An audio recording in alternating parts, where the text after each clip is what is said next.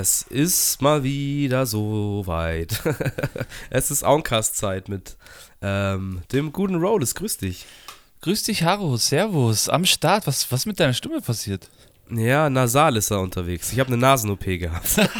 oh, hör auf, das ist nicht lustig, ja. Echt, echt oder was? Nee. nee ja, nee, Schönheits-OP, natürlich ist das lustig.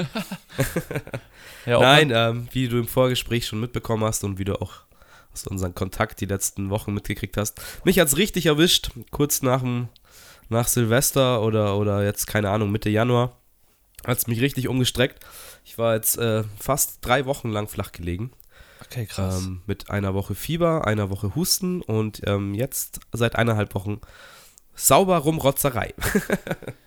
Okay, hast was erwischt, ja. Aber schön, aber schön. Ich würde sagen, wir legen heute mal wieder los. Es wird wieder Zeit für einen niceen Augencast. Fotos ja, stehen ja auch in der Pipeline. Da gibt es einiges auf die Augen auch. Ähm, da möchte ich auch Danke sagen an den Mann, der beim Podcast, äh, bei der beim Augencast davor dabei war. Danke an Lusches, der uns ja, wieder wunderbare Fotos in den Augenstudios gemacht hat. Sehr nice. Genau, ähm, der ist jetzt auch, also wenn ihr das hier hört, dann haben wir bei der letzten Folge ein neues Zeitalter eingeleitet.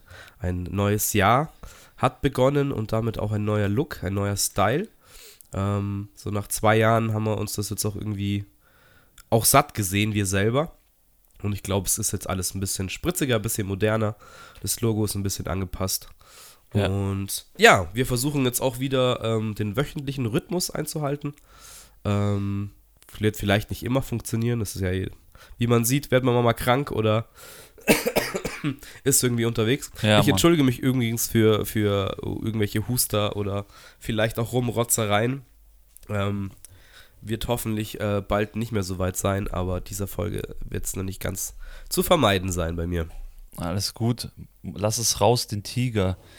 Ähm, ja, genau. Es kommt endlich raus. Letzte Folge dann ähm, ja mit einem guten Lusches und ähm, ja die Munir-Folge war ja auch sehr nice. Also da auch gerne, wenn ihr Feedback für uns habt, äh, sagt uns Bescheid. Wenn ihr irgendjemand wisst, der Bock hat, bei uns vorbeizuschauen, mit uns zu talken, sagt Bescheid. Ähm, wir haben auf alles Bock. Ihr wisst ja, was wir machen. Wir machen ja auch immer so fast alle Themen da draußen und haben einfach ja, Lust, miteinander coole Gespräche zu führen. Und wenn natürlich da ein nicer Gast dabei ist, dann ist das nur gut für uns. Genau. Ja, mit Talks mit Leuten bringen immer neue, neue Sichten, neue Erfahrungen. Also an alle Artists auch da draußen, ähm, vielleicht auch die uns auf dem äh, Auncast-Profil auf Spo äh, Spotify, sage ich schon. Spotify auch, da könnt ihr auch fünf Sterne da lassen. Ähm, aber ich meine jetzt auf unserem Instagram-Profil. Schreibt uns gerne an, falls ihr mal Bock habt.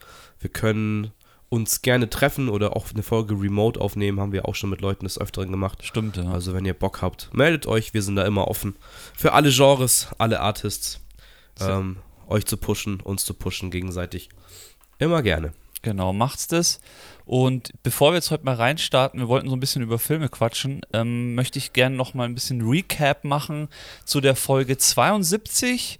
Ähm, da haben wir ja über die Grammys gesprochen, so eigentlich so das erste Mal allgemein über die Grammys, was die sind. Ähm, klar, Musikverleihpreis äh, sozusagen, wo Preise verliehen werden an Künstler, an Engineers, an, an einfach Leute, die in der Musikbranche unterwegs sind. Ähm, und dieses Jahr gab es die 66. Grammys in Los Angeles, wurden verliehen. Und es waren 91 an der Zahl. Also es wurden 91 Grammys verliehen. Das ist ja schon auch ganz schön eine Hausnummer.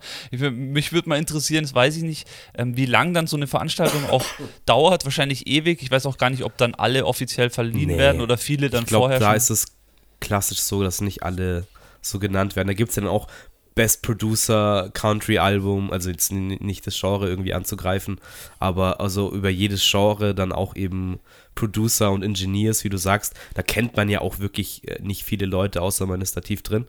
Ähm, aber ja, was die sind, du bist jetzt gut damit eingestiegen, was die Grammys sind, äh, laut Aussage einiger Artists auf jeden Fall korrupt.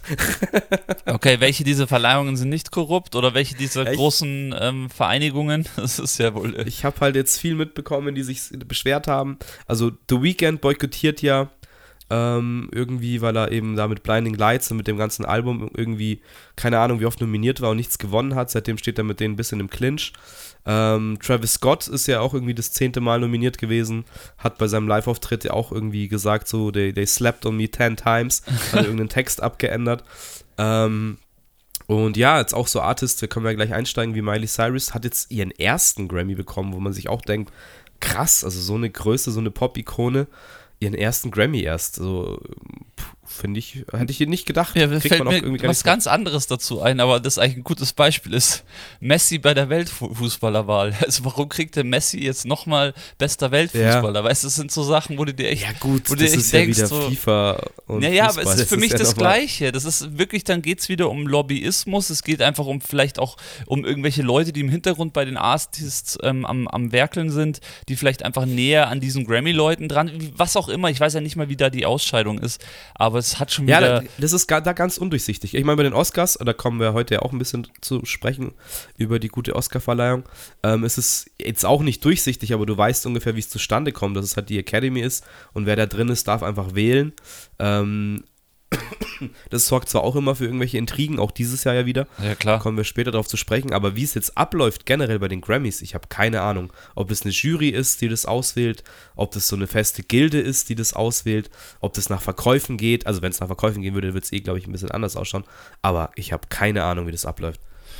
Ja, deswegen machen wir es auch nicht zu breit heute. Ähm, wir haben ja eh schon genug in der Folge 72 drüber gesprochen. Ich würde einfach mal kurz anfangen. Also äh, für mich ja, wie du es schon kurz gesagt hast, Miley Cyrus mit Flowers. Ich glaube, den Song kennt jeder da draußen. Das war ungefähr der, der Song, der letztes Jahr rauf und runter lief. Ich fand ihn auch echt nice, muss ich ehrlich sagen. Also ja, der ist ähm, nice. ich bin jetzt ich kein Miley Cyrus Hater. Ich meine, klar hat die ihre Jugendsünden und hat die ihre Zeit gehabt, aber macht mittlerweile richtig guten Sound, hat geile Picks auch immer an, an Instrumentals. Also der Flower Song fand ich gut und der hat äh, Best äh, beste Single des Jahres gewonnen, genau, ähm, das war der. Und dann natürlich äh, das, was alles so, so überschattet hat, dass Ta Taylor Swift, glaube ich, das fünfte Mal bestes Album abgeräumt hat. Also sozusagen der ja. höchste Preis in den Grammys, bestes Album hat Taylor Swift zum x ja, Mal abgeräumt. Da hat sich ja Jay-Z ein bisschen beschwert, weil Beyoncé, glaube ich, auch, also noch nie diesen, diesen Ding gewonnen hat. Und Beyoncé kann man sich jetzt ja auch streiten, bin ich jetzt auch zum Beispiel nicht so angetan, von Taylor Swift musikalisch jetzt auch nicht so angetan, aber dass eine Beyoncé, wenn ich jetzt an das Lemonade-Album denke oder jetzt an das Renaissance, ähm, dass sie da kein bestes Album äh, mal einen Grammy bekommt, ist schon auch krass irgendwie.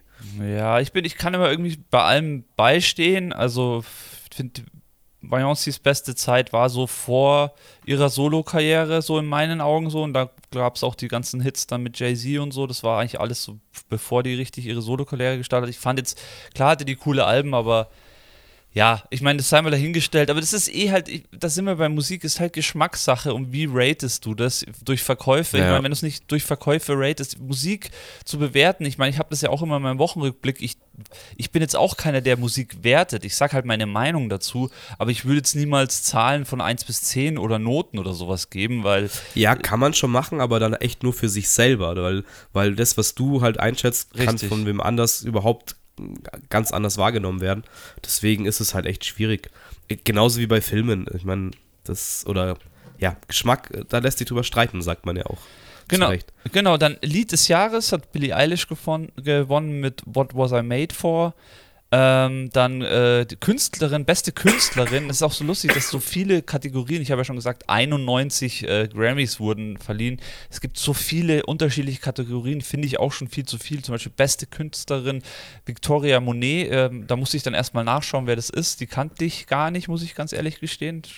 Shame on me. Ähm, das ist eine, ja, eine Soul-RB-Künstlerin äh, auf jeden Fall.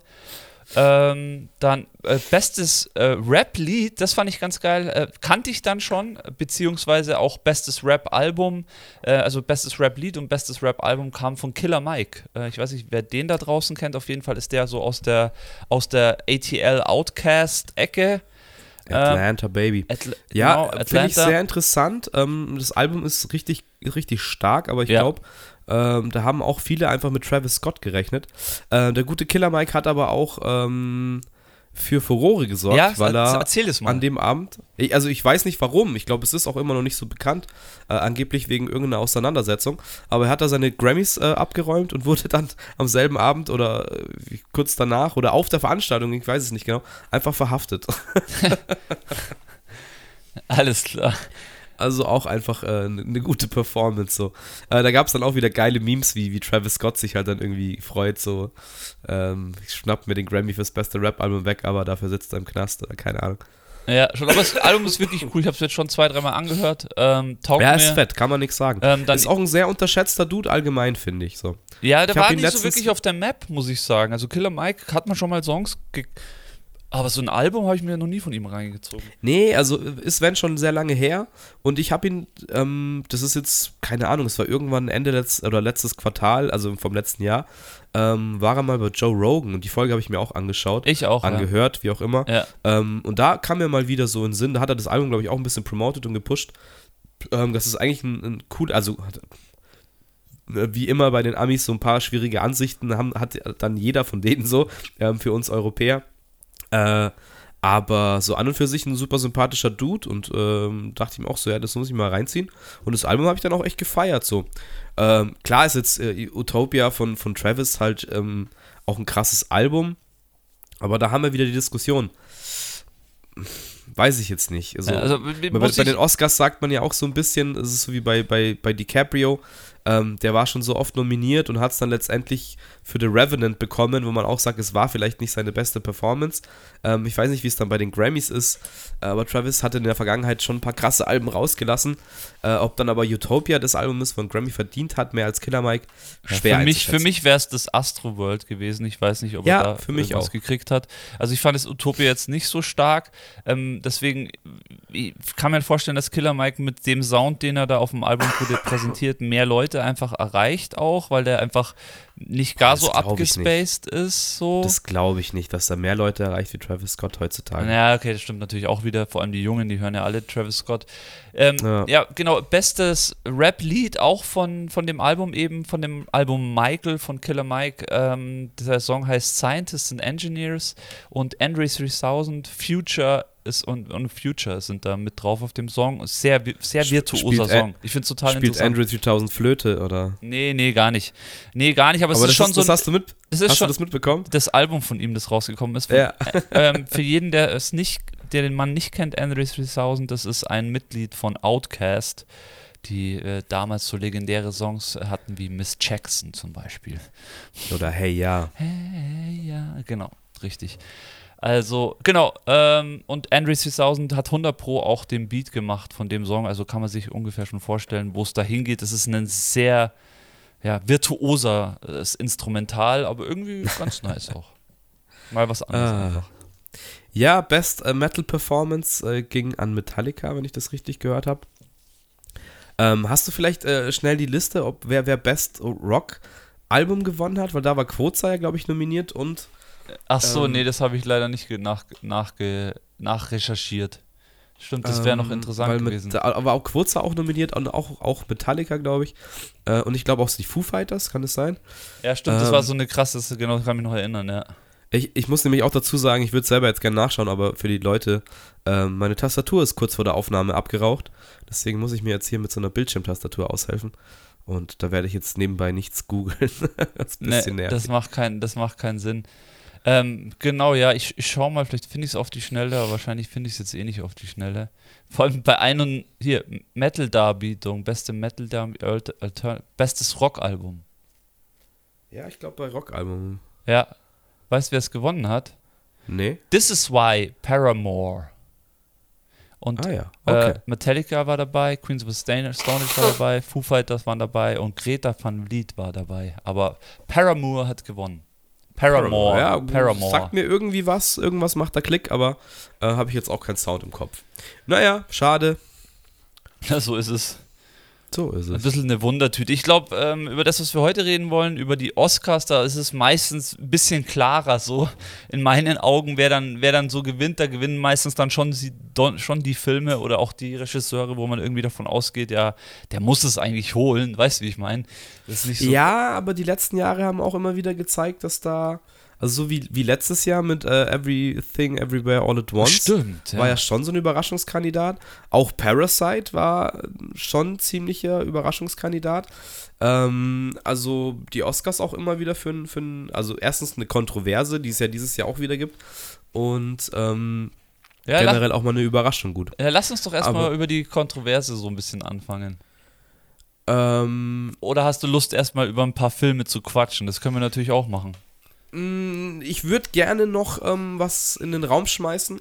Ähm, ich habe nämlich ein paar Sachen noch weggeglotzt.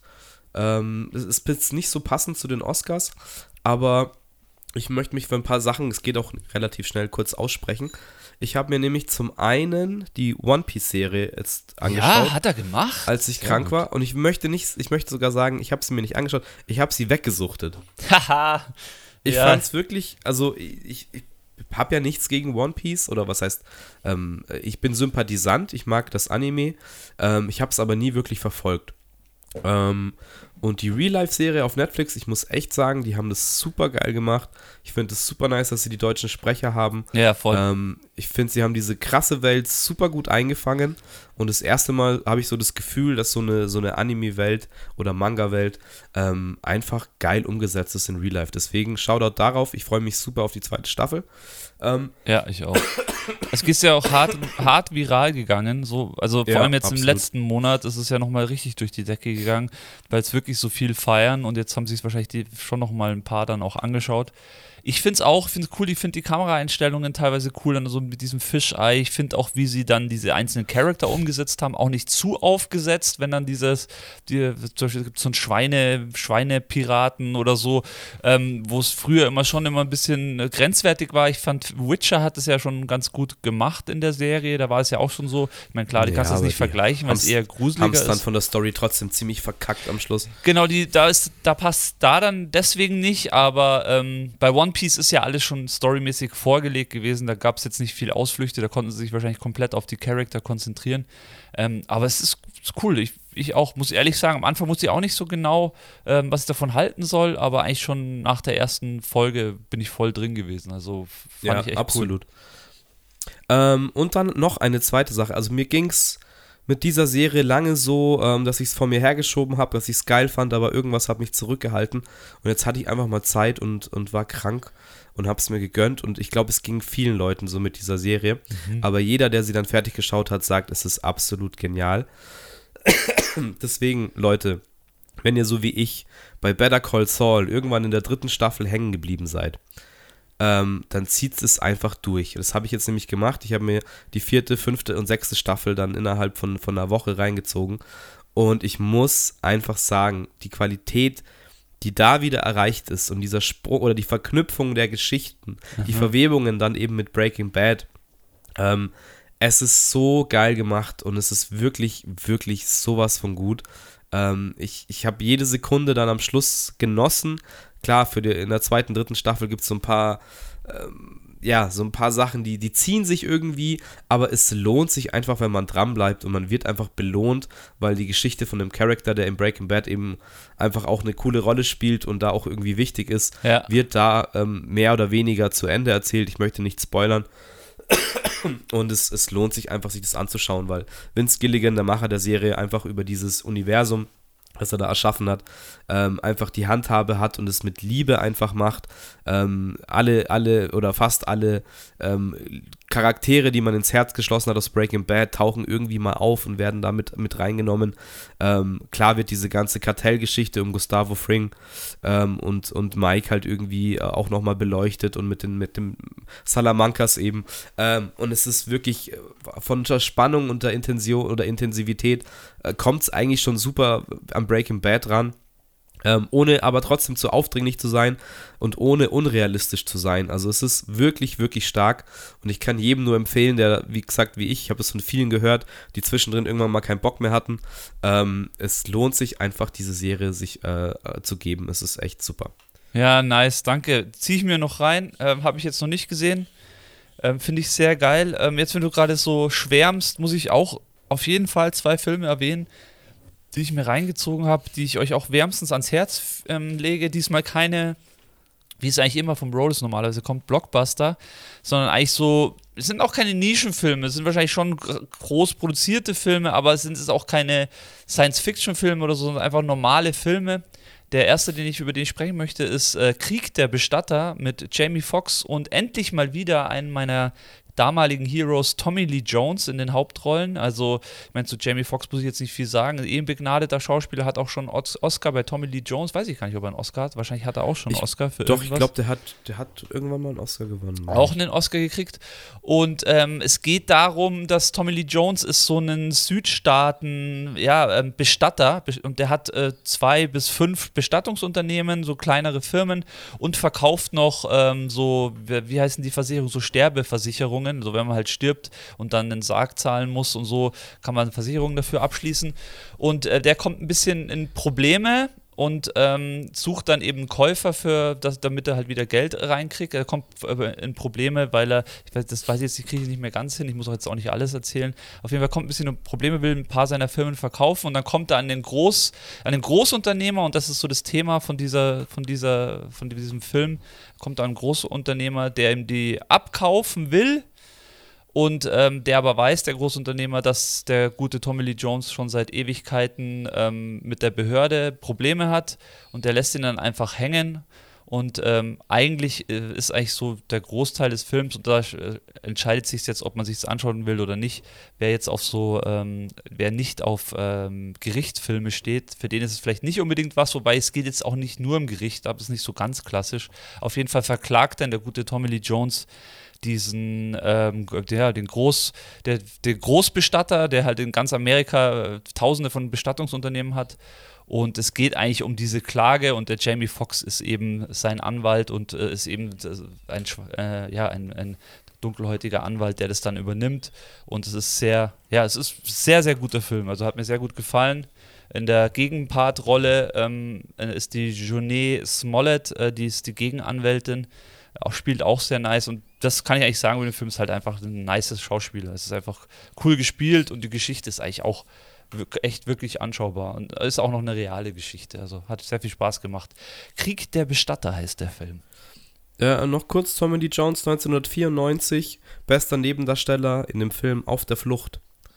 Kennt man mit Harrison Ford. Ja, richtig. Und aber auch noch, äh, noch dreimal nominiert. Also hat seinen Oscar bekommen, schon ziemlich früh. Ähm, aber guter Dude. Ja, auf jeden Fall. Hier. Ich habe den Trailer mal gesehen von dem Film. ja, also bei mir ist echt so, so Jamie, Jamie Foxx-Filme kann man sich echt, kann man sich echt reinziehen. Die sind echt oft sehr gut. ähm, ich habe äh, auch mir einen Film noch angeschaut. Ich habe über diesen Film, glaube ich, schon öfters erzählt. Ich habe auch schon öfters über den guten ähm, Regisseur Ari Aster oh ja, ähm, erzählt, der ja bislang drei Filme gemacht hat. Sein aktuellster Film Bo is Afraid läuft gerade auf Sky, den habe ich mir ja auf dem äh, Flug nach New York angeschaut. Der etwas wirr war. Dann gibt es seinen zweiten Film äh, Midsommar. Oder war das sein erster? Nee, ich glaube, es war sein zweiter. Der ein bisschen ins Horrorgenre geht, mit der guten jetzt auch überall zu sehenden Florence Pugh, ähm, den Stimmt. ich sehr, sehr gut fand und äh, gleichzeitig sehr, sehr schockierend. Und ein Film von ihm, den habe ich mir auf die lange Bank geschoben, den habe ich jetzt hier auch schon lange auf Blu-ray gehabt und habe ihn vor mir hergeschoben, weil es ähm, ja schon harte Kost ist und schon definitiv äh, auch ein Horrorfilm ist. Und zwar Hereditary, das Vermächtnis. Horror. Ähm, okay. Und ich kann jedem, der Bock auf solche Filme hat, diesen Film ans Herz legen. Es ist wirklich ähm, klar, das Genre, äh, das äh, Genre Horror ist so ein bisschen so ein Fall für sich. Wir kennen alle Scream oder Freitag der 13. oder diese ganzen Slasher. Es hat aber damit nichts zu tun. Es ist wirklich ein, ein Horrorfilm mit Niveau. Ähm, also, man gruselt sich nicht in dem Sinne, aber der, der, der, der packt dich auf einem anderen Level und ich saß wirklich da und also es ist jetzt nichts wirklich Schlimmes in diesem Film, dass man sagt, Alter, ist das einfach hart oder irgendwie äh, wird da gemetzelt oder so, aber es geht einfach auf so einer Ebene. Ich saß hier und ich hatte Gänsehaut so vor, vor Druck und vor Anspannung. Ich weiß nicht, also im positiven Sinne. Ähm, da spielt die gute ähm, Toni Collette, heißt die, glaube ich. Ja. Ist, ist das richtig? Ähm, die spielt so krass gut. Ich möchte auch über diesen Film echt nichts erzählen, weil alles ist einfach schon zu viel. Es ist einfach ein Erlebnis, das muss man sich von vorne bis hinten geben. Und für jeden, der so auf bisschen Nervenkitzel, Horror ähm, steht, lege ich diesen Film wirklich ans Herz. Das ist ein Erlebnis und es ist wirklich im besten Sinne ein Horrorfilm. Der packt dich mal auf einer ganz anderen Ebene. Ähm, klar, nichts für schwache Nerven. Ähm, aber abs mich hat es so geflasht. Ich, ich fand den so geil und ich, ich wünsche mir einfach mehr solche Filme, einfach, einfach qualitativ gute, hochwertige Horrorfilme mit Niveau ähm, und wirklich, ähm, ja, auch im interessanten Thema einfach. Ja, Mann, nice. Ähm, Hereditary, was heißt das? Äh, äh, ja, also auf Deutsch heißt das Vermächtnis. Ah, okay. Ich also ich weiß nicht, ob es wortwörtlich übersetzt ist, das ist der Untertitel vom Film. Ähm, Wahrscheinlich nicht. Hereditary. Also. Deutsch kann man mal kurz gucken. Genau. Ich hätte, genau, ich habe gesagt, ich habe zwei. Äh, erblich heißt das. Erblich, okay. Nee, alles gut. Erblich heißt Hereditary. Okay, ich habe äh, ja gesagt, ich habe zwei Filme für euch. Meine beiden Filme sind auf Amazon Prime zu finden. Ähm, der nächste Film, den ich noch habe, äh, auch sehr interessant gewesen, heißt The Outfit: Verbrechen nach Mars. Ähm, spielt in Chicago, sich äh, Anfang der ja, äh, Anfang der 2000er Jahre, äh, nee, Anfang der 19, also 1900, keine Ahnung, 1930 oder so spielt der Film. Und es geht um einfach nur einen Maßschneider, einen Schneider, der aus London nach äh, ähm, Chicago gezogen ist und da so sein Business aufgebaut hat. Und dann kommen halt immer so Leute rein und raus und irgendwann kommen dann auch so zwei Dudes, die dann irgendwie in der Ecke, bei dem Schneider in der Ecke ein Postfach haben. Und dann holen die da immer Sachen raus und dann kommt es irgendwie so raus, dass es halt so Gangster-Dudes sind, die da halt immer ihre Post und sowas abholen. Und ja, ähm, ich glaube, sehr viel mehr möchte ich da gar nicht erzählen. Das ist super schön erzählt und langsam erzählt und ähm, schön gefilmt auch. Aber das Interessante ist eigentlich so, was dann daraus passiert. Also erstmal fängt er so total harmlos an. Also es ist jetzt auch am Ende nicht wirklich schlimm, der Film, aber fängt halt harmlos an und du, du denkst dir nichts, okay, was, was, was soll das heißen? Aber ich fand es halt super nice. Ähm, dann hat er eine der hat eine sozusagen eine Sekretärin, die dann vorne sitzt, die die Leute äh, reinbittet und dann die Jacke abnimmt und so. Die gute Zoe Dutch. Mabel spielt die in dem Film. Und ähm, ja, was sich da, was daraus entsteht, ähm, muss man sich wirklich anschauen, weil am Ende gibt es halt einfach so einen harten Twist. Klar ist es dann einfach eine Gangstergeschichte, kann man einfach so, so erzählen. Und der, der, der arme Schneider, sage ich jetzt mal, ist da mittendrin. Ähm, wer Bock hat auf den Film, sollte sich den auf jeden Fall anschauen. Das ist einfach für einen gemütlichen Abend ein sehr, sehr guter Film. Der Outfit, Verbrechen nach Mars heißt er. Hat mir sehr gut gefallen und habe ich auch so nicht erwartet. Ich weiß gar nicht, wie ich da überhaupt drauf gekommen bin, weil es jetzt auch kein Schauspieler dabei, ähm, den ich feiere oder so, sondern ich habe einfach den gesehen und habe gedacht, probiere ich mal aus und manchmal habe ich auch Glück mit solchen Sachen. Ist nicht immer so, aber der Film, da bin ich wirklich bis zum Ende dabei geblieben, weil der wirklich spannend war. Ja, nice. Kenne ich irgendwie auch nicht wirklich. Von 2022 ist der. Okay, relativ neu. Ja. Ja, interessant. Ja, cool. So viel zu unseren Empfehlungen oder was wir so gesehen haben und euch ans Herz legen können. Und dann würde ich sagen, außer du hast noch was, nee.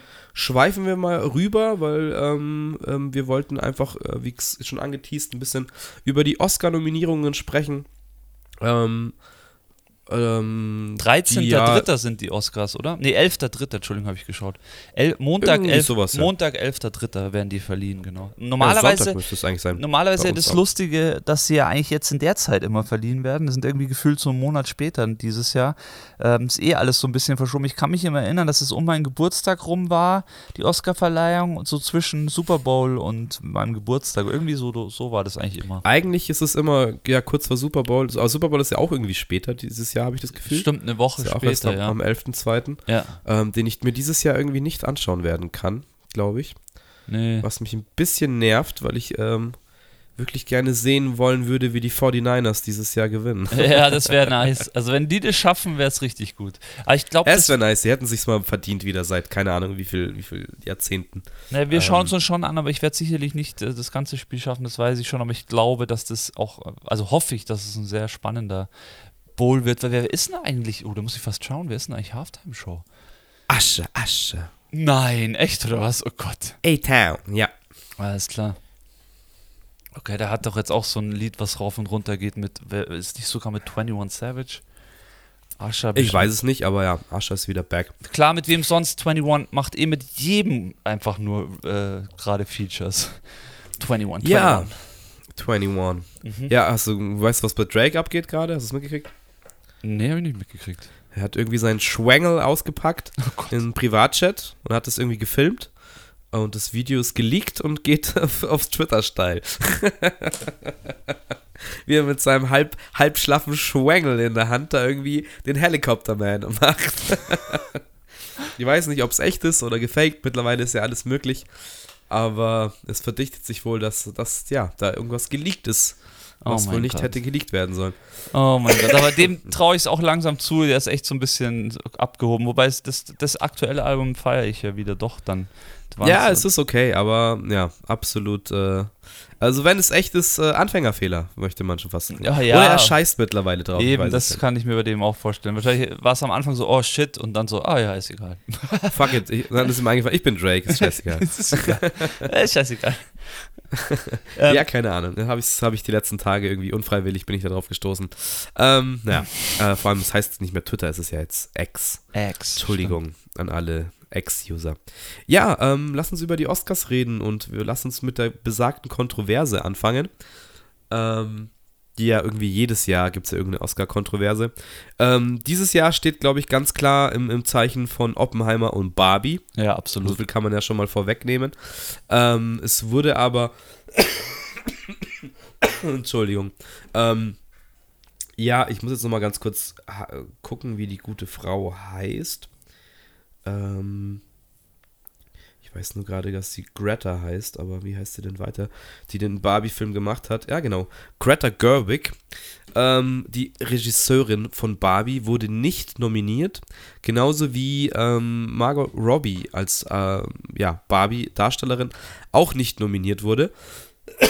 Stimmt, ja. Und, Und jetzt, wo du sagst, Ähm, irgendwie, ja, was heißt irgendwie, gab es halt dann großen Aufschrei und viele Beschwerden, weil eben ähm, Ryan Gosling als bester Nebendarsteller Ken äh, ja nominiert ist. Und jetzt ging halt natürlich wieder die, die Frauendebatte los. Ähm, und ähm, ich muss jetzt, äh, also ich muss jetzt natürlich aufpassen, was ich sage. ja, du hast ja ich Gott sei Dank den Film gesehen. Ich kann da jetzt leider nichts dazu sagen. Genau, ich habe den Film gesehen, deswegen ähm, will ich jetzt mal vorsichtig sagen, warum Margot Robbie jetzt nicht nominiert ist. Verstehe ich vielleicht, weil sie jetzt, ja, sie macht es gut, aber das war jetzt keine Rolle, wo ich sag, wo ich danach rausgegangen bin und gesagt habe, okay, die wird auf jeden Fall für den Oscar nominiert. Anders bei Ryan Gosling, da habe ich dir gesagt, nachdem ich den Stimmt. Film gesehen habe, der hat safe seine Oscar-Nominierung. Ja, hast du gesagt. Ähm, weil er das Ding einfach rockt. Und dabei, ähm, ja, bleibe ich und es hat sich bestätigt. Warum Greta Gerwig jetzt nicht nominiert ist, das ist eine Frage und eine Debatte, wo ich sage, das verstehe ich nicht. Gerade als Frau ist es, glaube ich, eh selten, dass eine Filmemacherin nominiert wird. Ich bin jetzt aber auch, wie gesagt, ich will kein Arschloch sein und kein, kein ähm, sexistischer Dude oder irgendwie so rüberkommen. Ähm, aber man, ich finde jetzt natürlich auch nicht, dass man sofort, nur weil eine Frau einen der erfolgreichsten oder den erfolgreichsten Film des Jahres gemacht hat, automatisch nominiert werden muss für den Oscar. Da finde ich schon, kann man drüber diskutieren, kann man drüber reden. Nachdem aber Barbie, finde ich, ein sehr, sehr guter Film ist, ein sehr, sehr wichtiger Film war, oh Gott, im vergangenen Jahr und ich glaube für viele Leute auch einfach ähm, viel bedeutet hat, ähm, kann man schon drüber diskutieren und finde ich es auch ein bisschen verwunderlich, warum man sie da nicht einfach mit reingenommen hat, weil es ist, glaube ich, der wirklich meistgesehenste Film. Ähm, Ja. er ist auf eine gewisse Art und Weise feministisch. Natürlich gab es da auch wieder Debatten, dass es mehr hätte sein können und in, äh, natürlich jetzt keine so mega tiefgründige Kerbe geschlagen hat. Ähm, aber dennoch, also meine Meinung ist ganz klar, sie hätte eine Nominierung verdient, äh, weil der Film gut ist, weil der Film vieles Positives anspricht ähm, und einfach weil der Film zusammen mit Oppenheimer letztes Jahr das Kino einfach wieder zurückgebracht hat. Ja. Die, dieses, dass diese zwei Filme parallel angelaufen sind und es war ja weniger so ein Konkurrenzding, sondern es hat sich ja eher aufgeschaukelt und der ganze Barbenheimer-Trend und auch auf Twitter oder, oder, oder Instagram oder was auch immer, oder dass Leute gesagt haben, wir schauen uns die Back-to-Back an, ähm, hat ja einfach wieder dafür gesprochen, dass, es, dass Filme was bedeuten und dass Filme ähm, Leute ins Kino ziehen können, wenn sie richtig getimed rauskommen und die richtigen Themen ansprechen. Ähm, deswegen, ja, finde ich es ein bisschen, bisschen ähm, verplant. Ja, ich sehe jetzt gerade noch, wenn wir eh schon drüber reden, dass halt ähm, America F- Ferrera, die wurde halt als beste Nebendarstellerin in Barbie nominiert. Ähm, Ja, und deswegen glaube glaub ich die Debatte so groß, weil die halt da jetzt nicht so überzeugt im Gegensatz zu Margot Robbie. Ähm, oder aber dass die nominiert wurde, Margot Robbie halt dann nicht. Ja, es ist schon alles ein bisschen strange wieder. Aber das ist halt die Academy.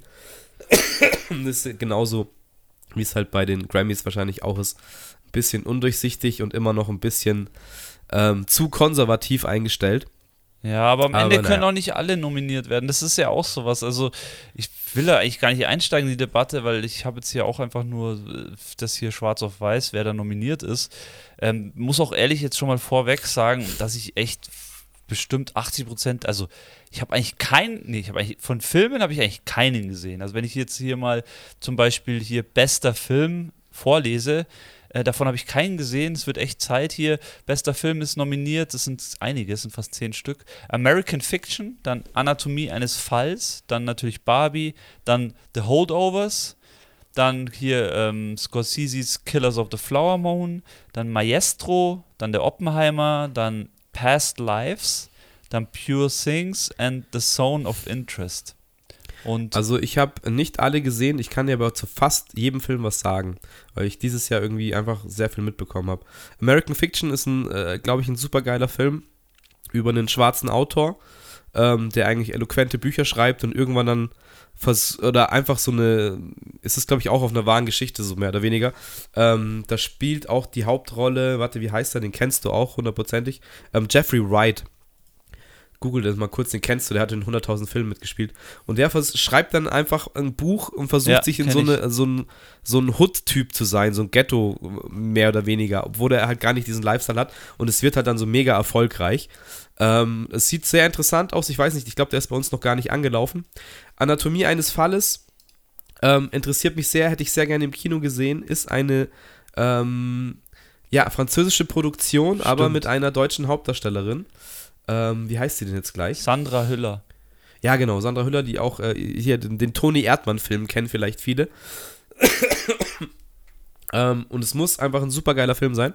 Äh, geht's um, äh, ja, ich glaube, ihr Mann oder so wird umgebracht und ähm, es geht ähm, quasi auch viel um Gericht und ähm, ja, muss ein sehr guter Film sein. Ich wäre wär fast mit der andere ins Kino, aber wir haben es dann irgendwie verpasst.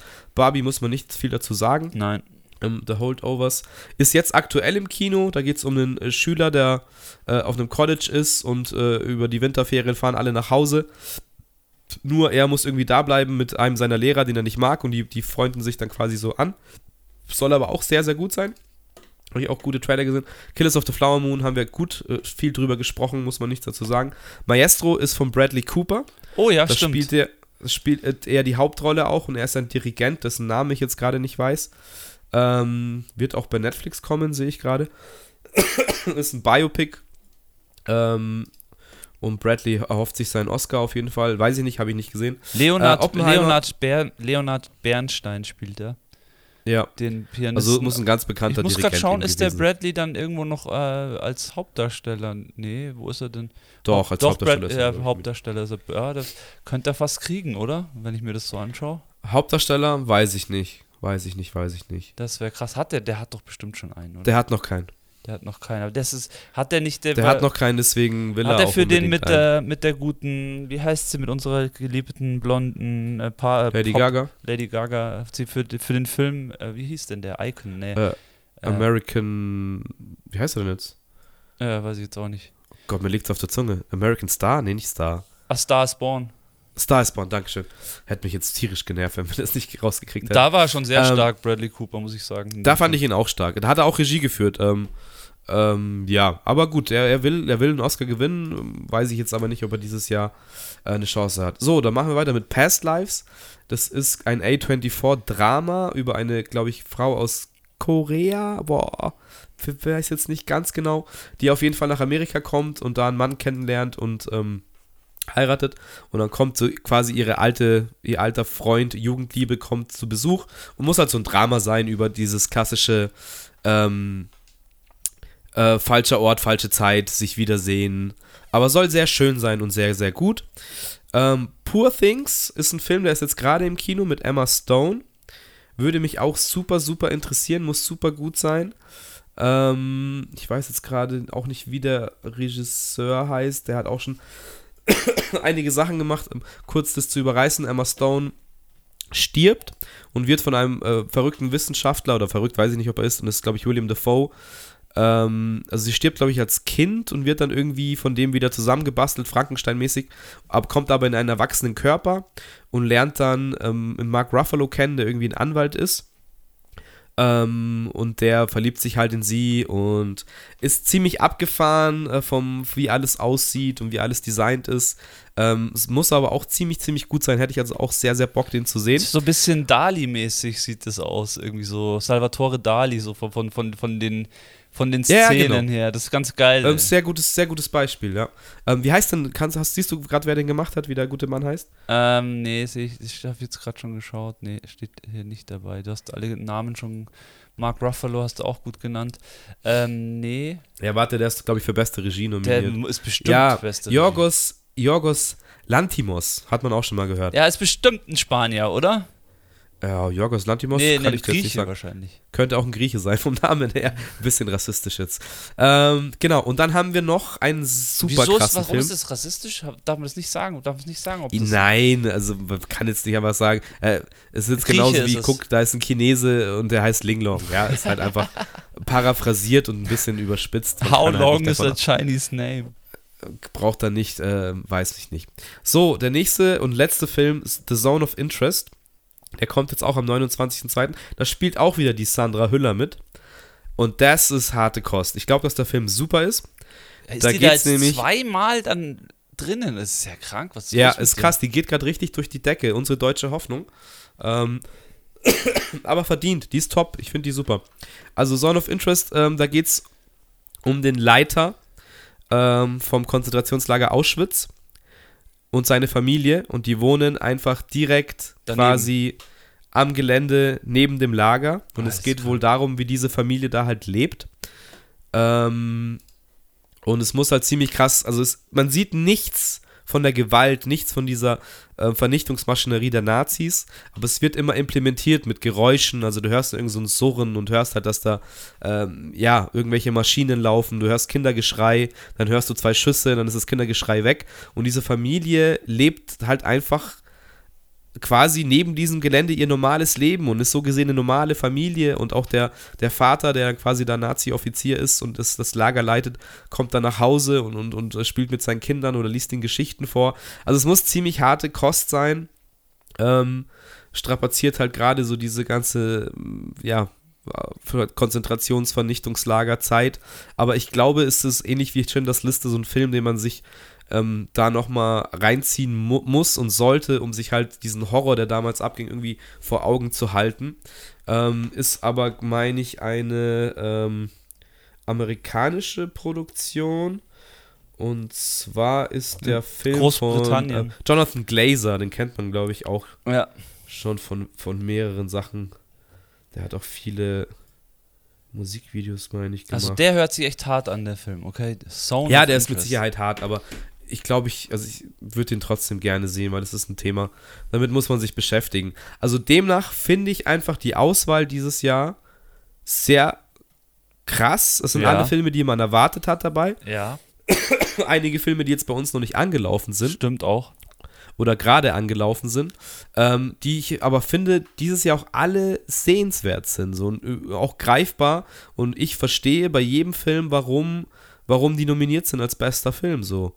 Äh, egal, ob es jetzt ähm, Bradley Coopers Nummer ist, weil er versucht da halt wirklich als äh, Regisseur und Hauptdarsteller wirklich alles zu geben. Ähm, bis Barbie, der einfach der erfolgreichste Film war. Killers of the Flower Moon, großartig. Oppenheimer, großartig. Wie gesagt, American Fiction würde ich gerne sehen, ist, glaube ich, sehr unterhaltsam. Anatomie eines Falles muss auch einfach ein super guter Film sein. Ähm, aus Frankreich oder auch, wie gesagt, mit, mit, mit der Sandra Hüller als deutsche Schauspielerin. Äh, sehr interessant. Also dieses Jahr finde ich das einfach interessant. Und bis auf, dass jetzt ähm, Greta Gerwig äh, nicht nominiert ist, ähm, finde ich das alles, äh, also finde ich das okay, sagen wir es mal so. Das Line-Up ist stabil. Ja, und dann sind wir nicht bei der Sache hier. Beste Hauptdarstellerin, Annette Benning für Nierz. Über den Film haben wir noch gar nicht gesprochen. Ist anscheinend auch ein Biopic über eine Sportlerin. Ah, ähm, der sagt mir auch gar nichts. genau, dann ähm, die Carrie Mulligan bei Maestro ähm, Genau, die spielt die Frau von Bradley Cooper und die hat wohl auch eine sehr wichtige Rolle in dem seinem echten Leben gehabt. Okay. Dann Pure Things, Emma Stone, das hast du ja gesagt, den, den finde ich sehr interessant, diesen Pure Things. Der ich ist weiß super gar nicht, ob der interessant. schon Der ist, äh, angelaufen Du hast gesagt, der ist gerade Der läuft gerade, der läuft seit letzter oder vorletzter Woche. Mhm, der schaut Äh, sehr interessant. Der erinnert mich so ein bisschen an so ganz abgedreht wie ähm, damals, wie hieß der Gute, der die ganzen der Beetlejuice hat der gemacht, äh, warte kurz, die, auch die Batmans gemacht hat. Der, Tim Burton Tim Burton, ja, so in die war auf, Richtung so ein auf deiner Regisseurliste Platz 1, jetzt fällt er dir nicht mehr ein. Ja, weil so ist es manchmal. Nee, Tim Burton, so, das haben das so ein bisschen weitergeführt. Das finde ich sehr interessant, ehrlich gesagt. Pure Things merke ich mir. Und äh, Lily Gladstone bei Killers of Flower Moon, ich glaube, ja, die ist natürlich auch sehr nah dran. Und dann Sandra Hüller mit Anatomie eines Falles. Warum sie da dann nicht. Ja, müsste man beide Filme von ihr sehen, den Anatomie einer, eines Falles und Zone of Interest. Ja, Zone of Interest ist ja die Frau von dem, von dem Leiter, glaube ich, das ist dann eher Nebenrolle und äh, Anatomie eines Falles ist sie halt die Hauptdarstellerin. Aber Also ist da sie dann echt wirklich- als Hauptdarstellerin nominiert? Also das ist ja schon. Ja, warum jeden, denn nicht? Sie hat ja die Hauptrolle in dem Film. Das ist auf jeden Fall ein dickes Ding. Oder? Ich Es ist ein wann, mega dickes wann ist Ding Schon mal, für wann sie. ist schon mal eine Deutsche beim Oscars nominiert? Ja, Mai, es ist ja jetzt kein deutscher Film, muss man dazu sagen. Es ist halt, Äh, er ist der ja Film aber abgesehen davon. Abgesehen spielt davon. sich halt auf Französisch und auf Deutsch ab. Ähm, und es soll auch so sein, es muss ähnlich so wie bei Glorious Bastard sein, dass es halt dann nur Sinn macht im Original. Und es ist halt krass, dass dann generell der Film überhaupt nominiert ist. ja, und dass sie halt da, da, also ich weiß nicht, ob sie gewinnt, ihre Leistung, ich habe den Film auch noch nicht gesehen, aber jeder, der das gesehen hat, lobt sie über alles hinweg. Ähm, ist schwierig. Ich glaube, dass Emma Stone halt auch eine heiße Kandidatin ist, ja, ähm, weil sie in dem Film halt auch krass die Hauptrolle hat und, und da krass auch allen die Show stiehlt. Hätte ich auch ähm, gesagt. Ich, hätte- ich wäre auch mit Emma Stone gegangen. Ich feiere die. Ich eh. habe aber den auch nicht gesehen. Ich habe Lily Gladstone gesehen in Killers of the Flower Moon und die ist krass in dem Film. Das muss man schon echt sagen. Ähm, aber Emma schwierig. Stone, Emma Stone hat schon einen Oscar für La La Land gekriegt. ja, deswegen Äh, manchmal ist es schon so, dass sie nicht sofort gleich wieder einen Oscar kriegen. Deswegen kann es schon sein, Ja, dass gut, der- ähm, La La Land ist jetzt auch ein paar Jährchen her. Ich bin aber, ich glaube, Lily Gladstone oder tatsächlich äh, Sandra Hüller macht das Ding. Okay, meinst echt? Ja, ich hätte. Ich sag's jetzt einfach mal, wenn es nicht stimmt, ist ja auch nicht schlimm. Ich bleib mal bei Emma Stone. Dann gehen wir mal zu beste Hauptdarsteller. Bradley Cooper haben wir schon erwähnt, dann den Killian, Killian, Killian Murphy für Oppenheimer, ähm, Coleman Domingo für Rustin. Okay, Rustin müssen wir auch gleich nochmal schauen, was das für ein Film ist. Ich Äh, schau grad mal. Martin Luther King. Ah, Biopic über den Aktivisten Brian Rustin, der 1963 den Friedensmaß in Washington mitorganisiert hat. Also ja, Martin Luther King Zeit. Mhm. Ähm, okay, Schauspieler. Jeffrey Wright für Coleman- American Fiction Mhm, genau richtig. Und, äh, und Paul Giamatti The für The Holdovers. Den kennt man auch, Paul Giamatti. Das ist nämlich der Lehrer aus dem The Holdovers. Ähm, Google den mal kurz oder Ja. googelt auch gerne mal zu Hause. Den habt ihr alle in schon tausend verschiedenen Nebenrollen gesehen. Das ist immer so ist lustig, gell? Wie, wie manche Typ. Leute kennt man einfach, die, die Gesichter kennt man so, aber weiß nicht, wie sie heißen. So. Ja, weil der auch selten halt so als Hauptdarsteller, glaube ich, der brilliert er ja immer so halt in guten Nebenrollen oder so Side-Charakteren. der Ähm, hat doch auch in ganz vielen aber ja. Comedy-Filmen mitgespielt. Bitte? Der hat auch in ganz vielen Comedy-Filmen mitge mitgespielt. Genau, genau, ja. richtig. Ja. Dann spielt er halt diesen, diesen etwas äh, schrumpeligen, groben Lehrer, der mit dem Schüler nicht klarkommt und die bundeln oder freunden sich halt dann irgendwie an. Ähm, ja, muss auch ein cooler, cooler, chilliger Film sein, so mal ohne, also good, good feel. Slice of Life Film einfach. Ich finde es ja immer cool, auch bei den Oscars so. Ich, ich schaue ich schau mir echt immer am nächsten Tag an, wer die Oscars gewonnen hat. Das mache ich jetzt schon seit Jahren. Ah, ich mache das schon immer. Und dann ist es für mich ich auch habe immer mir noch früher mal so, sogar freigenommen und habe mir die angeschaut. Ich finde das immer irgendwie cool. Und für mich ist dann immer so ein guter Indikator, so, okay, weil du hast immer schon so Listen, so Filme auf deiner Liste. Und für mich ist es schon immer ein guter Indikator, dann, okay, jetzt hat der einen Oscar gekriegt und dann schaue ich mir dann schon immer gerne den Film an und schaue es mir dann gern einfach nochmal an, um zu sehen, okay, ja, der hat es echt verdient. Geil, der hat einfach Ja, nice ich habe es dann gespielt, so. auch immer, immer versucht, mir eigentlich alle Filme aus, aus ähm, bester Filmkategorie anzuschauen.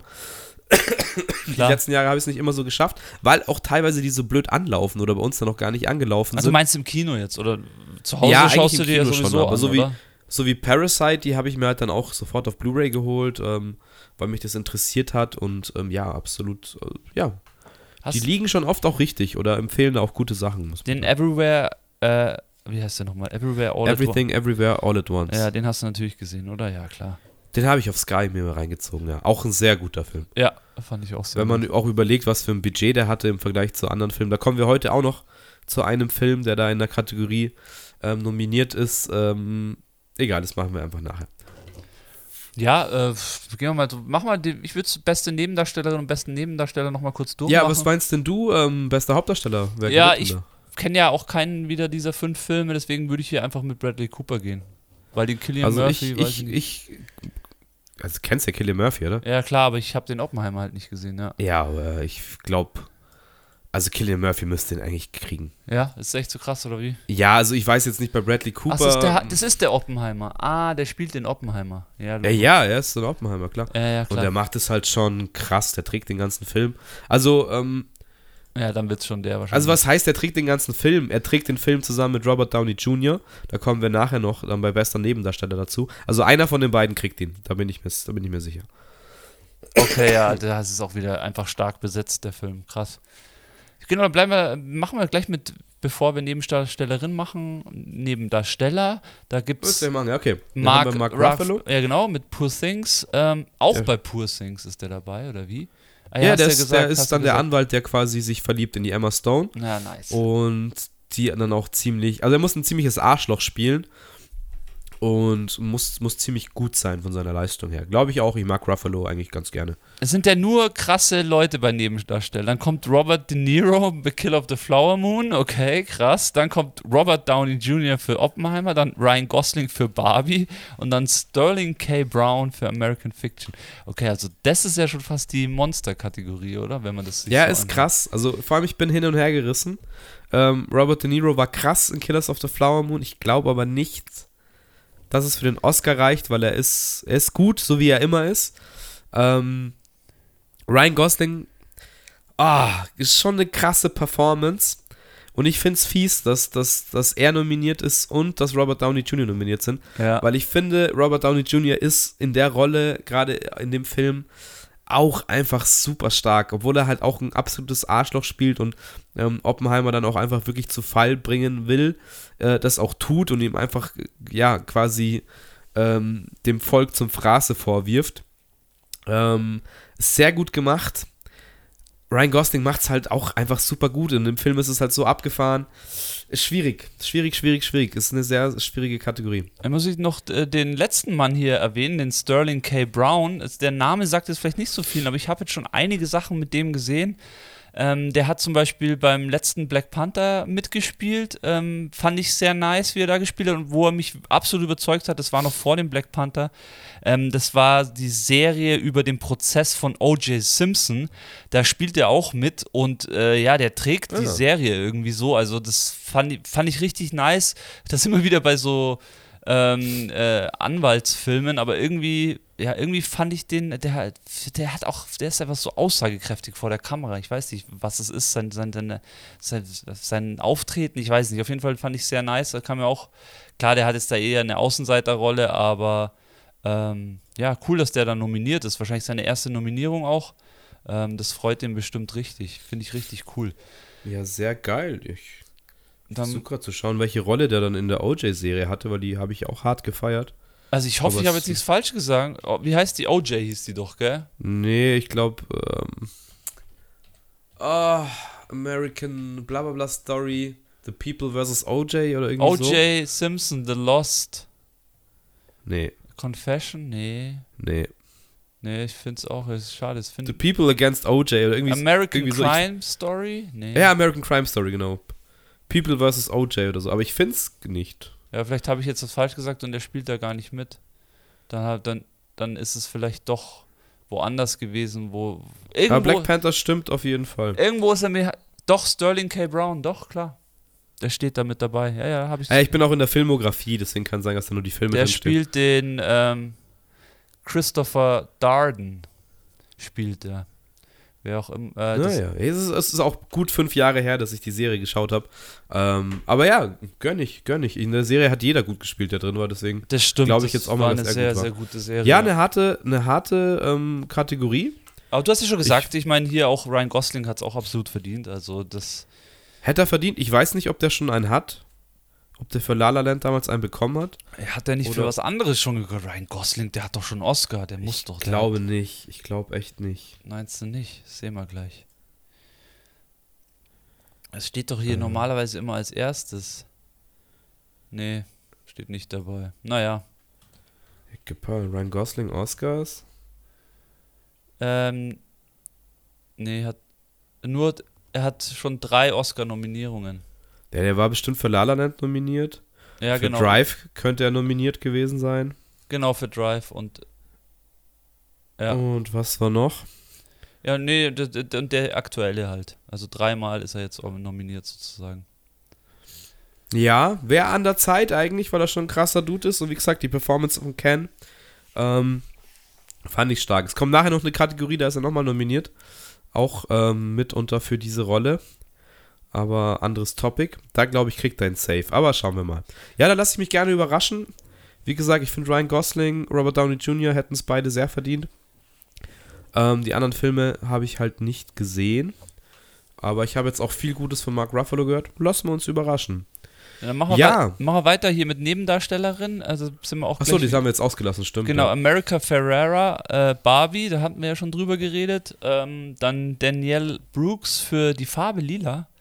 Dann, ja, die Farbe Lila haben sie jetzt neu. Das habe ich irgendwie, ist untergegangen. Ist ja ein ganz bekannter Film mit Whoopi Goldberg ähm, aus den, puh, 80ern. ja, wahrscheinlich 90er. Anfang ist halt auch 90er. ein, ein Film über, wie soll man sagen, ja, Rassentrennung und ein schwarzes, glaube ich, eine schwarze Haushälterin. Ähm, glaube ich, auch ziemlich harte Kost. Und der wurde jetzt so anscheinend neu aufgesetzt.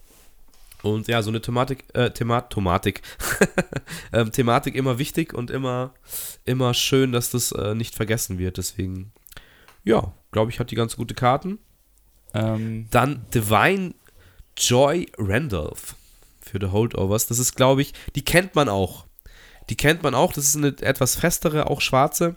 Ähm, und die ist, glaube ich, dann die Köchin in dem College, ähm, wo der Schüler und der Lehrer dann über die Winterferien da bleiben. Und die drei haben halt dann so eine Dreiecksbeziehung. Ähm, weiß ich nicht, habe den Film nicht gesehen, aber kann mir vorstellen, dass sie da auch gut ist. Emily Blunt für Oppenheimer auch am Start. Die, Ja, Also, äh, Oppenheimer ähm, sind auch alle nominiert, oder wie krass. Ja, ja, also Oppenheimer hat, hat 13, 13 Nominierungen. Alles klar. Ist halt schon sick. Also Emily Blunt, ich finde, gerade am Ende vom Film wird ihre Rolle sehr wichtig. Es ist generell in dem Film so, dass die Frauen irgendwie ein bisschen zu kurz kommen. Ähm, deswegen fände ich es schön, wenn sie den Oscar kriegt. Aber sie übernimmt halt am Ende wirklich, setzt sich halt dann sehr für ihren Mann ein ähm, und, und zieht so ein bisschen die Hosen ein und kämpft dann eigentlich den Kampf, den er, wo er keine Kraft mehr dafür hat, zieht dann irgendwie seine Frau durch und Emily Blunt verkörpert das sehr gut.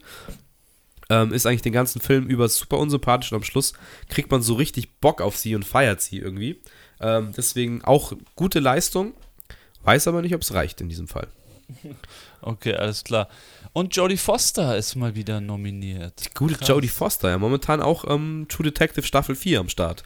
Hat sie auch die Hauptrolle. Oh, stimmt, True Detectives, nice. Ich warte noch, bis alle Folgen draußen sind, dann werde ich mir das mal schön reinziehen. Also zwei Oscars hat sie schon, die gute. Ja, die hat schon mal abgeräumt. Ähm, die hat doch damals auch als. Wo hat die mitgespielt, als sie noch so jung war? Taxi Driver? Das war, glaube ich, Jodie Foster. Das kann sein. Das Da hat nicht. sie, glaube ich, gewonnen sogar. Auch schon lang dabei, ey. Aber auch eine Bank, die Frau, muss man sagen. Ja, Wahnsinn. Also auch so viele verschiedene Rollen, wie die schon gespielt hat. Die hat ja alles, alles schon gespielt. Das ist einfach, das, das, ähm, krieg ich das wie viel, ich krieg das wahrscheinlich jetzt nicht auf die Schnelle raus, für was sie schon Oscars gekriegt hat. Naja gut, lassen wir das Gib mal. doch einfach Jodie Foster Oscars ein. Habe ich, aber ähm, ja, komm, lass machen wir, machen wir weiter. Ähm, genau, ich weiß nicht, hier kategoriemäßig, das ist ja hier auch fast wie bei den Grammys, gibt es wahrscheinlich 91 Kategorien. Nee, so viel wahrscheinlich nicht, Ja. aber Willst du es kurz noch wissen? Ich habe es nämlich rausgefunden. ja, sag. Ähm, 1989, beste Hauptdarstellerin angeklagt. Ah ja, nice. Äh, und, haha, eigentlich ganz offensichtlich, äh, 1992, beste Hauptdarstellerin, das Schweigende Lämmer. Ah ja, klar, da spielt sie ja auch. Mit. Absolut zu Recht. Ja, krass, Schweigender Lämmer vergisst man irgendwie auch immer. Die Ver hat die Vergisst man, dass sie mitgespielt hat. Ich habe da immer den ähm, Hauptdarsteller im Kopf. Äh, ja, aber Anthony Hopkins ist ja. Nebendarsteller. Äh, Jodie Foster hat die Hauptrolle. Ja, stimmt. Stimmt, der hast sie ist, sie ist ja die Agentin eigentlich. Ja. Ähm, ja. vergisst man irgendwie, weil Anthony Hopkins irgendwie so äh, ikonisch, äh, ikonisch die Rolle spielt. Ja, aber was, was ich jetzt krass finde, innerhalb von drei Jahren ähm, zweimal beste Hauptdarstellerin abgeräumt. Crazy. Und Taxi Driver war sie 1977 nominiert. War sie nominiert, okay. Krass. Und jetzt wieder nominiert als beste Nebendarstellerin. Ja, heftig. Gute Karriere, die Frau. Ja, und auch halt auch nicht zu übertrieben, das muss man auch sagen, ähm, dass die jetzt halt auch mal ein paar Jahre wahrscheinlich ein bisschen ruhiger angehen hat lassen oder weiß ich nicht, was sie gemacht hat. Und jetzt hat, zieht sie nochmal durch. Respekt Mehr hat man länger nicht gesehen und jetzt wahrscheinlich wieder Bock. Nee, cool. Also ich, ich feiere die. Ich mag die schon immer. Ähm, auch so Filme wie Panic Room von, von David Fincher. Stimmt, ja. Ähm, auch, auch super. Klar, auch so ein paar mittelmäßige Filme gemacht, aber ich sehe die gerne. Ja, mir fällt da bei ihr oft irgendwie nur so Science-Fiction-Kram ein, wo sie irgendwie mitgespielt hat. Ich glaube, bei Sphere oder so hat sie, glaube ich, mitgespielt. Ein paar so, so, so weißt du. So ja, hat dann auch viele so B-Movies gemacht, das stimmt schon, aber hey, wenn du zwei Oscars innerhalb von drei Jahren abräumst, äh, ja, irgendwie 80er, 90er Jahre und jetzt äh, 2024 wieder nominiert bist für einen Oscar, das heißt schon was. Ja, äh, wie sollen wir weitermachen? Also wir machen jetzt nicht jede Kategorie durch, würde ja, ich, ich würde die Königsdisziplin gerne noch machen, beste Regie. Oh ja, natürlich, sowieso. Aber ich muss jetzt hier noch kurz was anfügen. Es ist ja auch das Jahr von äh, so Filmen wie, die früher vielleicht schon mal gerne auch abgeräumt haben, Mission Impossible geworden oder Guardian of the Galaxy. Aber das sind jetzt mittlerweile auch so welche, das merkt man auch wieder, dass Kino echt groß ist und dass wieder richtig gute Filme auch gedreht werden, mit richtig Story auch, dass solche Filme dann einfach eher gar nicht so weit vorne dann. Ja, aber wo hättest du die gerne gesehen? Als, also, nee, ich weiß nicht, ob die nee, ich sag, ich sag das einfach allgemein, jetzt nicht, nicht als bester Film oder so, schon klar, oder aber äh, und äh, auch nicht äh, Hauptdarsteller, aber ich will es einfach mal anführen, was halt äh, eigentlich Blockbuster waren in meinen Augen, ähm, sind halt jetzt wirklich Filme, die wirklich was aussagen, sind jetzt wieder einfach an der Tagesordnung. Und das ist doch schön zu sehen. Weißt du, was ich meine damit? Ja, ja, auf jeden Fall. Es gab jetzt auch wieder wirklich, wirklich viel, das muss man schon sagen. Ähm, es kommt halt wahrscheinlich nur wieder das Loch wegen dem Autorenstreik, wobei Jetzt, glaube ich, geht es ja eher wieder los, oder so? Oder wie war das jetzt? Äh, jetzt geht alles wieder los. Jetzt kommt Dune endlich. Da freue ich mich jetzt auch. Da gehe ich jetzt wirklich nochmal den ersten Teil im Kino schauen. Und dann ab 29. kommt der zweite Teil. Ey, ich hab echt Bock. Ja, ich auch. Ich schaue jetzt gerade nochmal. Ah ja, geil, dass du sagst. Ey, du hast jetzt Mission Impossible und Guardians of the Galaxy gesagt. Ja, richtig. Ähm, die, sind, die sind beide nominiert bei beste visuelle Effekte. genau, sie sind da beide nominiert. Äh, du hast ja noch The Creator und Napoleon dabei. Und das ist nämlich das, was ich oh, vorher Napoleon sagen wollte. ja auch rausgekommen, stimmt. Godzilla Minus One ist damit nominiert. Warte, Godzilla. Und weißt du, weißt du was? Godzilla Minus One hat, glaube ich, 25 oder 30 Millionen Dollar gekostet insgesamt. Und der muss so geile Effekte haben. Äh, habe ich jetzt auch schon, ich verfolge ja immer Kino Plus und da ist der, der Hauptmoderator, der Daniel Schröckert, ist ja so absoluter Godzilla-Fan und er hat gemeint, es ist seit langem mal wieder ein richtig geiler Godzilla-Film, wo er richtig geil ausschaut. Und wenn ich das jetzt vergleiche mit Mission Impossible, Napoleon, The Creator oder Guardians, of the Galaxy, die wahrscheinlich so im dreistelligen Millionenbereich sich alle äh, ungefähr befinden, dann ist dieser Popel-Film, der so wenig gekostet hat, bei beste visuelle Effekte nominiert. Das ist eine Ohrfeige für die anderen Filme, sage ich dir ganz ehrlich. Ja, ja absolut.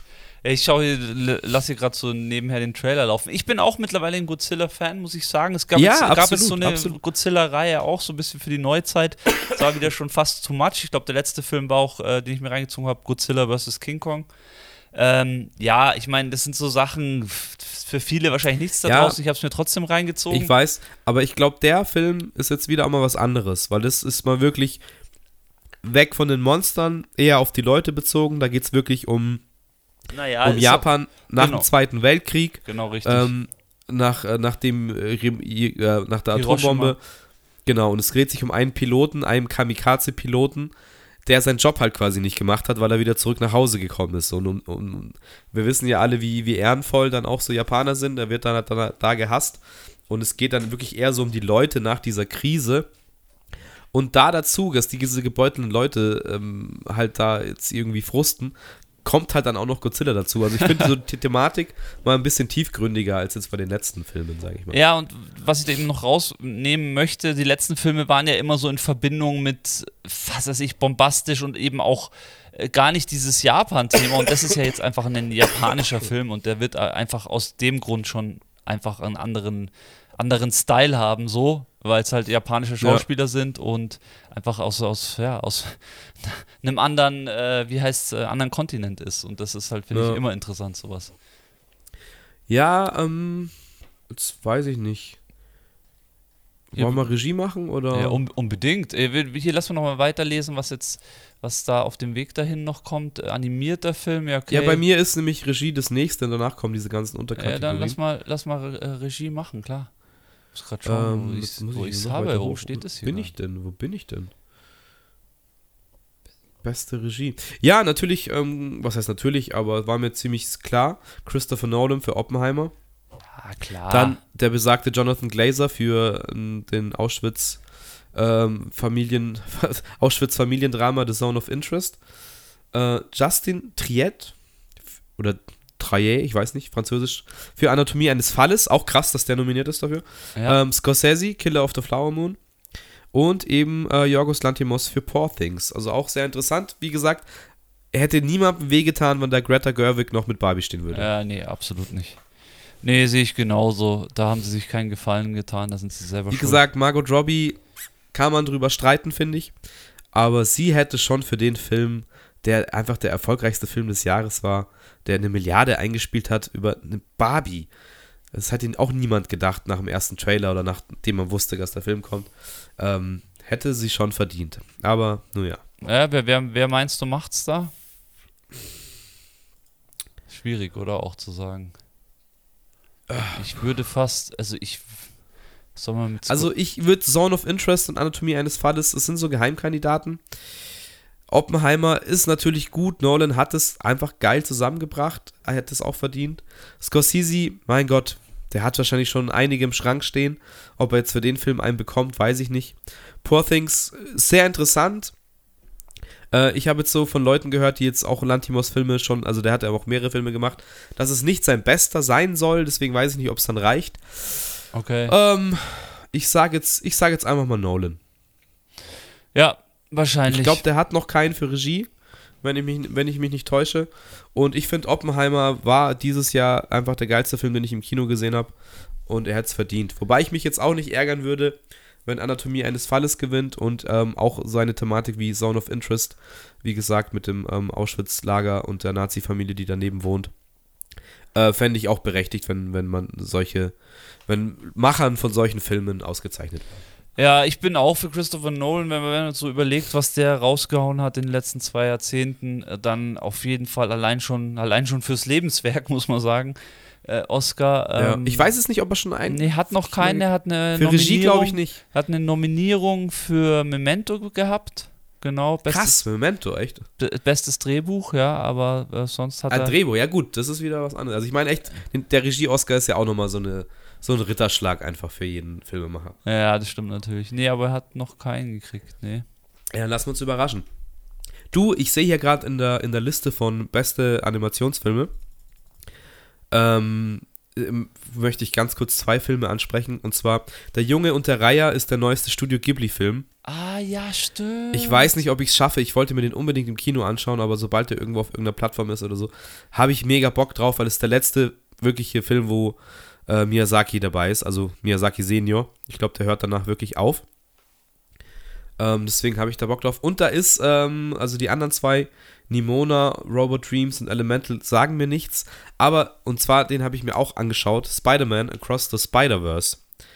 Alter Schwede, hat der Film mich auch abgeholt. Ich gerade überlegen, also ich habe hab ihn mir angeschaut, aber warte mal kurz. Ja, doch, den Der, der zweite Teil. Der ja, zweite ja. Teil. Ah, nee, warte, den zweiten habe ich mir auch an. Ich weiß, bin jetzt gar nicht mehr sicher. Ich dachte, den habe Also, wenn du ihn gesehen hättest, dann wüsstest du es. Weil der macht halt dieses Doch, habe ich gesehen. Doch, habe ich gesehen, ja, ja.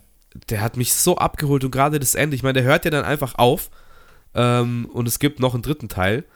Und, ähm, also klar ist der viel, optisch auch wirklich viel und überfordert ein. Und, aber gerade das Ende und wie der aufhört und die Mu Ein Einsetzung von der Musik, ey, der hat mich wirklich geflasht dafür, dass es halt ein Spider-Man-Animationsfilm ist, muss ich echt sagen. Das muss man sagen, ist für, für mich auch der Soundtrack, den ich am meisten gehört habe. Vielleicht auch, weil ich so ein Metro Booming-Fan bin, der hat ja da den ganzen oder viele Teile des Soundtracks auch gemacht. Ähm, aber stimmt, ja. Ähm, fand ich auch sehr gut, ehrlich gesagt. Äh, auch dieser Animationsstil, der so ein bisschen was zwischen echt und äh, auch, ja, halt klar gezeichnet, aber dann immer wieder auch so echte ja, Parts mit drin hat. es ist einfach geil. was anderes, weil es äh, wirklich in diese Comic-Richtung geht. Ja, und klar, stimmt. es ist viel und ich kann mir, ich habe keinen von diesen Filmen im Kino gesehen. Ich glaube, im Kino und dann noch 3D wird mich das komplett überfordern und einfach auch too much sein, weil er auch irgendwie zweieinhalb Stunden geht. Ähm, wobei es natürlich wahrscheinlich auch geil kommt, wenn man mal Bock drauf hat. Ähm, aber es ist halt schon, schon schwere Kost. Also so gerade wenn man da irgendwie fotosensitiv ist, äh, glaube ich nicht jedermanns Sache. Das ist für einen epileptischen, glaube ich, easy going. Ähm, dass man, da flackert es ja äh, in jeder Farbe. Aber geil gemacht, viele geile Ideen, gerade dieses Universum mit den ganzen Spider-Mans. Und wie gesagt, wie der Film halt endet. Und auch der Böse, ich fand den Bösewicht, diesen, diesen Lochtypen, der überall Löcher hat, fand ich auch mal so einen freshen neuen Ansatz von dem Bösewicht, der Ja. am Anfang auch irgendwie, den du nicht ernst nimmst, der irgendwie lustig ist und dann schlägst du rein, dann kommt unten dein Arm wieder raus, weil er halt irgendwie aus lauter Löchern besteht und äh, wie der sich halt dann wandelt und was für eine ultimative Gefahr das wird, das fand ich echt mal wieder, äh, fand ich einen guten Ansatz. Äh, muss ich gerade äh, an den Bösewicht, äh, an den Clown von ähm, One Piece denken, der sich da so, Ja. der sich so teilt, fand ich, finde ich auch eigentlich einen ganz coolen Ansatz, haben sie auch geil umgesetzt. Jetzt vielleicht nochmal zurück äh, zu der Junge und der Reihe von Miyazaki, ähm, also richtig nice, ist wieder dieser richtig klassische Animationsstil, ähm, ja, da weißt du einfach, was du kriegst und wer, wer sowas liebt, der ja, sollte sich den Ja, muss ich auch mal, muss ich mich auch mal dafür aussprechen. Auf Netflix gibt es sau viele Studio Ghibli-Klassiker von Chihiros Reise ins Zauberland, Prinzessin Mononoke, ähm, äh, Das wandelnde Schloss. Wandelndes Schloss, Porco Rosso, Kikis Zauberladen. Ähm, gebt mal auf Netflix einfach Studio Ghibli ein, wenn ihr dafür, also auch wenn ihr nicht affin dafür seid, ich schwöre es euch, auch jeder, der nichts mit irgendeinem Anime-Film anfangen kann, ähm, aber wer irgendwas ein bisschen märchenaffin ist oder hier Totoros Reise ins Zauberland, ähm, das Chihiro, sind einfach ja. Filme, das sind moderne Märchen und die sind so geil und die sind so schön und es ist wirklich, also die müssen gesehen werden, weil das ist einfach Kunst. Ja, ja, ähm, das die- ist Disney. Also ich sag, ich kann das immer so noch, also Disney mit Ernsthaftigkeit. So wenn man, ist, äh, sagen wir, dann nennen wir es das japanische Disney. Ja, genau, so kann man es eigentlich Ähm, fast weil es sagen. sind halt diese ganzen mystischen Figuren und wie das immer verwoben ist in einer, ja, teilweise dann aber auch gruseligen, äh, also ist immer alles dabei. Es ist äh, immer eine Message dabei, es ist teilweise ein bisschen gruselig oder hart. Ich meine auch die Szene, wie Chihiros äh, Eltern in Schweine verwandelt werden und sie einfach irgendwie als, als kleines Mädchen checken muss, dass sie jetzt erstmal auf sich alleine gestellt ist. Äh, ist auch schon harte Kost, aber es gibt dann auch so viele schöne Momente, die einem so krass im Kopf bleiben. Ähm, deswegen echt Studio Ghibli allgemein ähm, und gerade die Filme, wo der Meister Miyazaki ähm, Senior äh, mit dabei ist, die sind alle, alle überdurchschnittlich krass, ey. Ja, voll. Ja, absolut. Ähm, cool, ja. Animationsfilme, ab und zu geht es schon. Ähm, ich muss gerade äh, überlegen. Es gibt gute. ja, es gibt es gibt auch ganz, eigentlich auch ganz, ein, zwei ganz gute Serien. Ähm, aber der hier ist cool. Da hatte ich überhaupt nicht auf dem Schirm, dass da jetzt halt ein neuer kommt von Miyazaki. Ja, echt der letzte Miyazaki. Das finde ich, finde ich sehr nice. Wie sind wir jetzt eigentlich da hier drauf, weil wir über die Animationsfilme gestolpert sind? Ähm, Ja, die kam ich, jetzt einfach nach Regie, deswegen habe ich jetzt auch Ich freue mich also ja richtig. Liste. Also es ist ja schon wieder, ähm, das Jahr ist voll gepickt mit wahrscheinlich nicen Filmen. Und jedes Wochenende kann man sich irgendwas Nices reinziehen. Voll. Ja, wollen wir kurz deine, also, also sollte deine Kategorie sein, beste Kamera. Beste Kamera, da bin ich immer ganz schlecht, weil ich ja die ganzen Also, Kameraleute nicht kenne. Hier auf der Seite stehen nicht einmal die Kameraleute, sondern nur die Filme. Ja, ja, das ist immer Find genau das Ding. Das finde ich eigentlich, eigentlich ist es ja schade, weil wenn du schade dir irgendwie. überlegst, ein Regisseur hat immer seinen Go-To-Kameramann und äh, das ist ja fast schon ein Team, und das wissen wir ja. Und ähm, ja, meistens sind es dann schon auch äh, die gleichen. Ähm, deswegen, ja, okay, hier stehen jetzt keine Namen dabei. Ich glaube, jetzt die Filme brauchen wir jetzt nicht nochmal durchgehen. Ähm, bester Ja, Shit, best, ist nur bester dieser El Schnitt. Condé, den kenne ich aber nicht. Und dann sind die üblichen Verdächtigen dabei. Ähm, dann gibt es noch bester Schnitt, beste Filmmusik. Vielleicht bester Song können wir vielleicht noch machen. Find Ja, da wollte ich auf jeden. Fall drüber sprechen.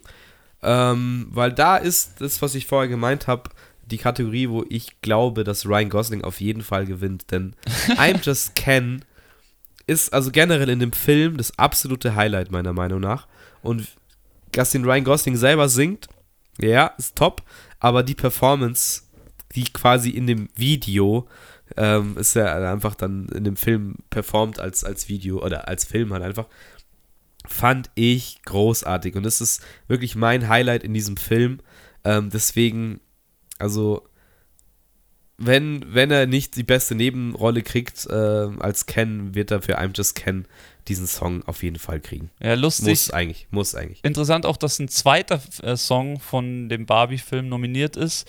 Der Song, der gerade eben einen Grammy gekriegt hat für Bestes, für Lied des Jahres, Billie Eilish, What Was I Made For, äh, ist auch ein Barbie-Song sozusagen. Ähm, Ja, fände ich jetzt halt, also kann natürlich sein, dass das, also ist auch ein, ein heißer Kandidat, aber wenn sie jetzt Oscar und Grammy dafür bekommt, äh, schwierig.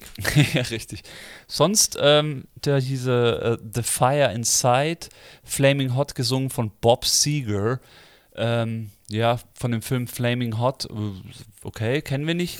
It Never Went Away aus American Symphony, gesungen von John, Moment kurz, Baptiste.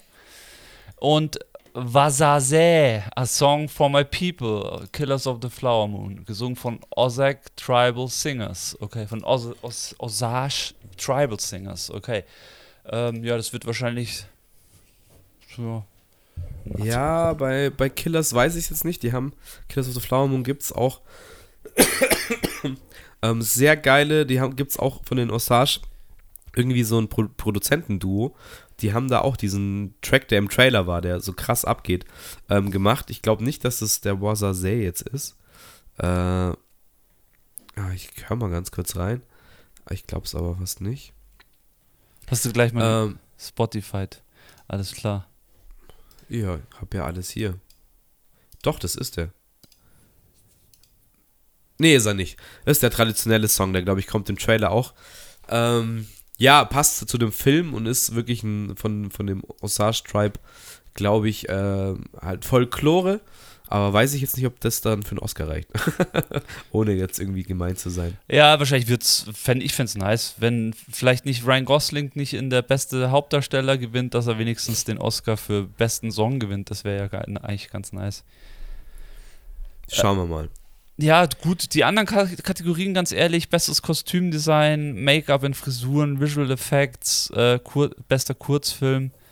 Ähm, ja, da kenne ich auch keinen. Bester animierter Kurzfilm, bester Ton, bester Production Design, bester Original. Ja, da kommt dann auch ab und zu mal Mission Impossible, taucht dann immer noch mal ab und zu auf. Ja, aber der ist gar nicht Ja, so. das sind, das sind halt die, die Sachen fürs Handwerk. Ich meine, das sind, ja. ähm, finde ich immer einerseits ein bisschen schade, ähm, dass man dann die Leute halt dahinter nicht kennt, aber man kann halt natürlich auch nicht alle kennen, die bei dem Film dabei ist. Aber das sind halt natürlich, das ist die Auszeichnung für die Arbeit, jetzt Produktionsdesign, Szenenbild, ähm, ist bei allen Filmen, ich habe jetzt nicht alle gesehen, aber ähm, ist bei allen Filmen, glaube ich, die schauen krass aus und da hat es jeder verdient. Ähm, also der, der da gewinnt, auf, hat auf jeden Fall seine Arbeit richtig gemacht. Was sehe ich ähm, jetzt noch? Ich sehe jetzt noch einen Film hier, den ich kurz noch ansprechen möchte.